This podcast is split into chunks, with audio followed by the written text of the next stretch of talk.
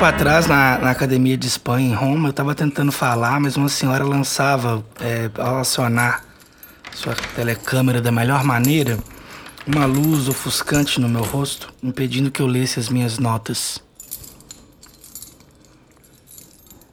Reagi de modo bastante irritado, dizendo, como eu disse muitas vezes aos fotógrafos indelicados, que quando eu estou trabalhando, eles devem, em função da divisão do trabalho, parar de trabalhar. A senhora desligou a câmera, mas com o ar de quem havia sofrido um abuso de poder.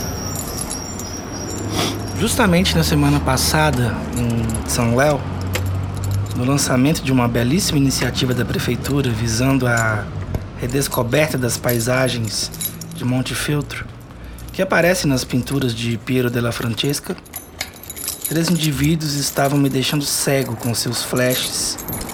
Fui obrigado a reconduzi-los às regras de boa educação.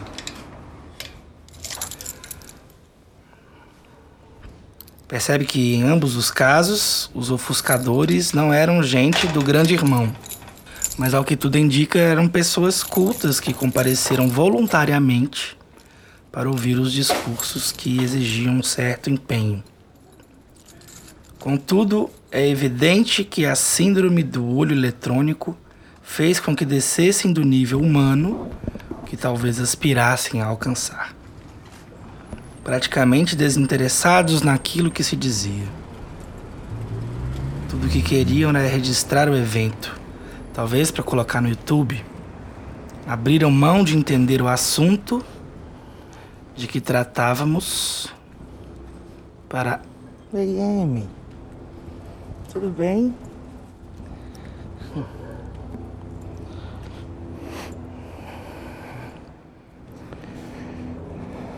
Só copiar e colar. As 83 melhores frases para arrasar na sua biografia. Abriram mão de entender o assunto de que tratávamos para guardar na memória de seu celular. Frases para foto sozinha. Aquilo que poderiam ver com os próprios olhos. Portanto, esse presencialismo de um olho mecânico, a custo do cérebro, parece ter alterado mentalmente até as pessoas de comportamento em geral civil.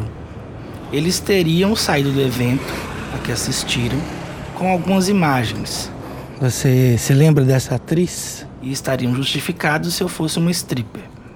Mas sem a menor ideia do que tinha presenciado.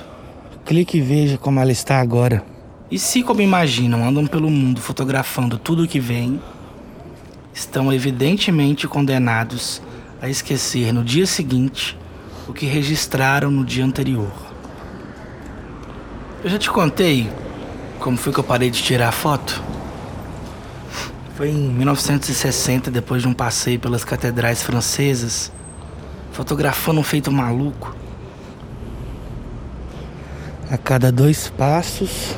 Na volta, topei com uma série de fotografias modestíssimas. Eles param.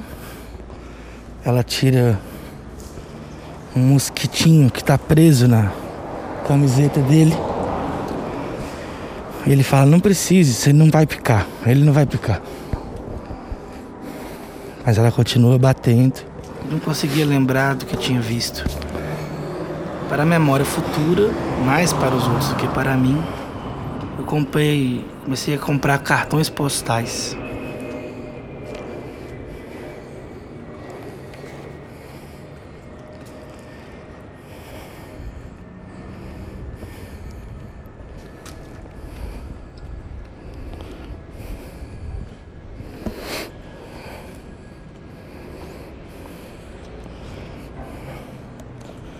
A nossa solidão é essa avenida decotada do passeio do acaso, furtiva e escancarada. Cartões de visita, receituários. Clemente. Acarajé e Dendê. Num projeto de família.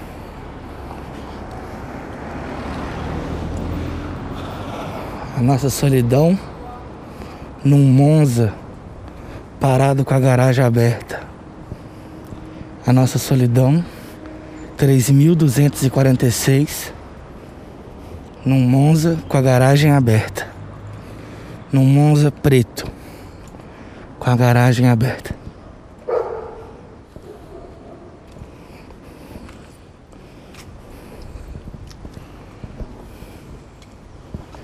Por favor, recolha as fezes do seu cão.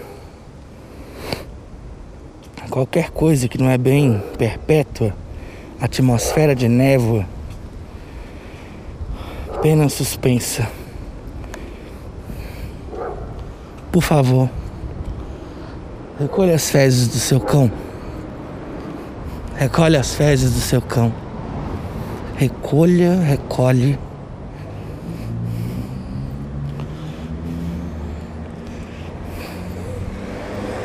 Tortoreto. Quando eu tinha 11 anos, fui atraído por estranhos clamores na estrada perimetral da cidade para onde tinha sido removido. Eis o que vi à distância. Eu comecei a caminhar de manhã bem cedo, pensando que isso ia me. Um caminhão havia batido numa carroça guiado por um camponês com uma esposa do lado. Mas o que aconteceu mesmo foi que eu descobri que duas ruas atrás da minha casa os casais acordavam cedo ou estavam chegando de algum lugar às cinco e meia, seis da manhã. Estacionavam os carros e trepavam. Ficavam lá. Ficavam lá é muito literário antigo, né? Ficavam lá. A verdade é que eles eles estacionavam os carros para transar dentro dos carros. E estavam ali, três carros, dois carros todo dia. Só andar duas ruas para trás que dá para você acompanhar o movimento. Em breve, nessa construção abandonada onde os carros param, vai ser a igreja presbiteriana do Ipiranga. E eu fico pensando que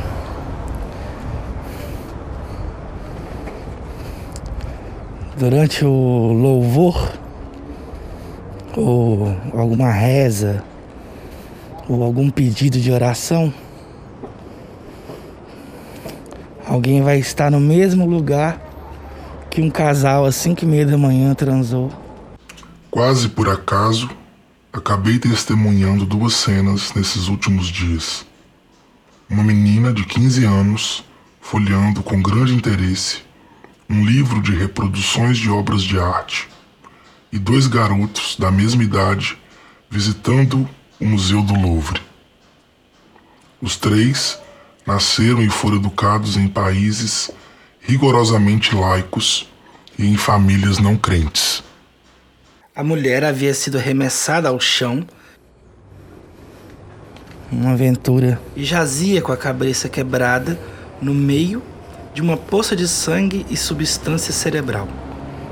Na minha lembrança, ainda horrorizada, era como se tivessem esmigalhado uma torta de morangos com creme abraçada pelo marido que gritava de desespero. Não me aproximei muito, aterrorizado. Não só era a minha primeira vez em que vi um cérebro espalhado no asfalto. Por sorte, foi também a última. Mas era a primeira vez em que me via diante da morte, e da dor e do desespero. O que teria acontecido se tivesse, como qualquer menino hoje em dia, um celular com câmera incorporada? Talvez tivesse registrado para mostrar aos amigos que realmente estive ali. Em seguida, colocado esse meu capital visual no YouTube para deliciar outros adeptos do prazer pela desgraça alheia. E depois, talvez, a força de registrar outras desgraças acabaria me tornando indiferente ao sofrimento alheio.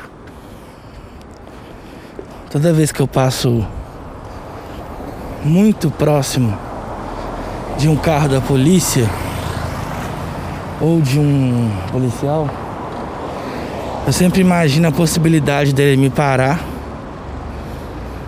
para pedir documento, qualquer coisa do tipo. E eu fico pensando. Mas eu, ao contrário, conservei tudo na memória e aquela imagem, mesmo a 70 anos de distância, continua a atormentar-me e a educar-me. Ao mesmo tempo, se ele começasse a me bater, aqui não tem ninguém, só os carros passando. Ninguém ia, de fato, interceder por mim, né? De perguntar: Ei, por que, que vocês estão batendo nele? O que, que o cara fez? Me transformou num partícipe não indiferente da dor dos outros.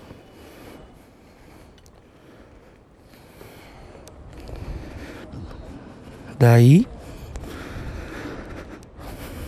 sempre que eu passo do lado do carro deles,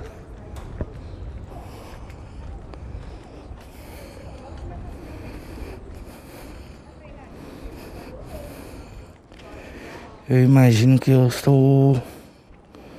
Imagino que eu estou passando do lado de uma ex-namorada. Que é alguém que eu conheço bem, as fraquezas. Eu não sei se os jovens de hoje em dia poderão dispor dessas possibilidades de tornar-se adultos. Os adultos com os olhos colocados nos celulares já estão perdidos para sempre. Outro dia, na rua desfilaram a meu lado, uma depois da outra, cinco pessoas de ambos os sexos, duas falando ao celular, duas digitavam freneticamente, correndo o risco de tropeçar. Uma caminhava segurando o objeto na mão, pronta para responder a qualquer som que lhe prometesse um contato humano. Um amigo meu Jogou fora seu Rolex porque diz ele que podia ver a hora no iPhone. A tecnologia inventou o relógio de pulso para permitir que os humanos não andassem por aí com um pêndulo nas costas ou não tivessem que tirar o cebolão do bolso a cada dois minutos. E eis que meu amigo escolhe andar, não importa o que esteja fazendo, com uma mão permanentemente ocupada a humanidade está atrofiando um de seus dois membros. E, no entanto, todos sabemos o quanto as duas mãos, com o polegar opositor, contribuíram para a evolução da espécie. Me ocorreu que bastava uma das mãos para escrever com pena de ganso, mas para o teclado do computador são necessárias duas. E, portanto, o celular maníaco não pode eu acho sempre engraçado que as, algumas pessoas chamam luminária de globo. Mesmo que as luminárias não sejam no formato de globo. Mas elas pegam o vidro que cobre a lâmpada, seja ele triangular ou qualquer outro formato, e falam: Isso é um globo. É o globo da lâmpada.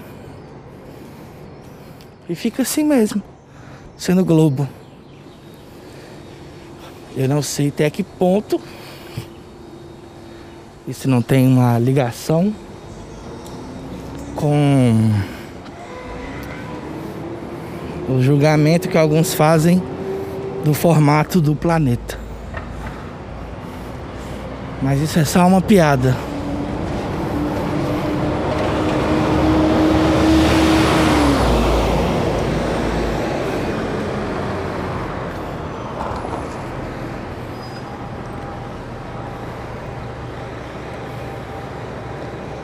Talvez eu devia ter gravado isso tudo mais tarde. Porque eu acabei de acordar. Já tô aqui na rua. E aí eu não sei exatamente se eu tô falando o que eu gostaria de falar do jeito que eu gostaria de falar. E também o fato de estar tá caminhando com um gravador na mão modifica muito o jeito que a gente fala, né? A gente não fala do mesmo jeito. O celular maníaco não pode usar o celular e o computador ao mesmo tempo. Mas depois refleti que o phone addict não precisa mais do computador. Objeto já pré-histórico. O corpo esquenta. Pois pode acessar a internet e mandar SMS pelo celular. Não precisa um mais de jardim bonito. não precisa mais de e-mails.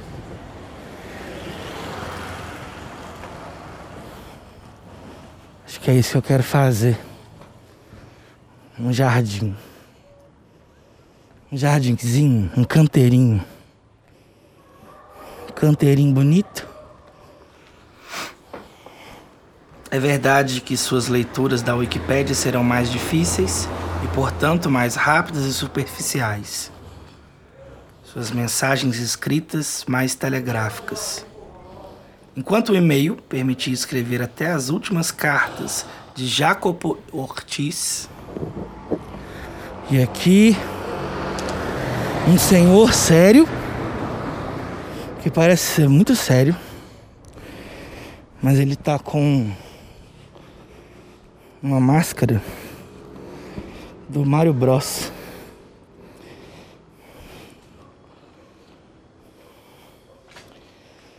Eu li sobre pássaro. Passei a saber que os pássaros medem a distância em unidades de corpo e não em metros.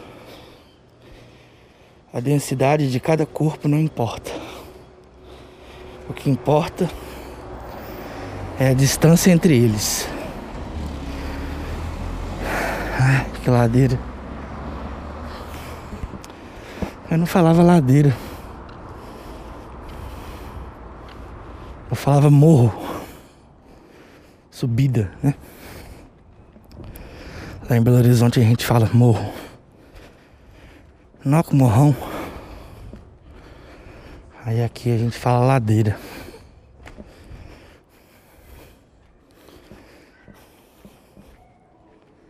Só que eu continuo falando nó, ladeira.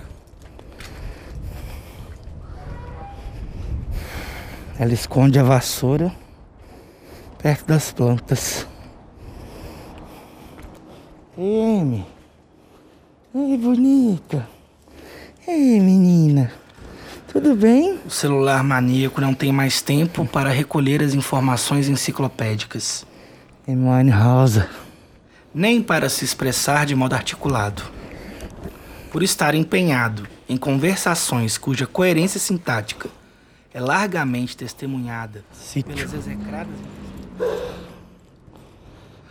Uma jornalista espanhola a quem concedi uma entrevista espantava-se porque não a interrompi nenhuma vez para falar ao celular, Conclu- concluindo daí que eu era uma pessoa muito cortês. Não lhe passou pela cabeça que talvez eu não tivesse celular, ou que o mantivesse sempre desligado, pois não me serve para receber mensagens indesejadas, mas só para consultar a agenda.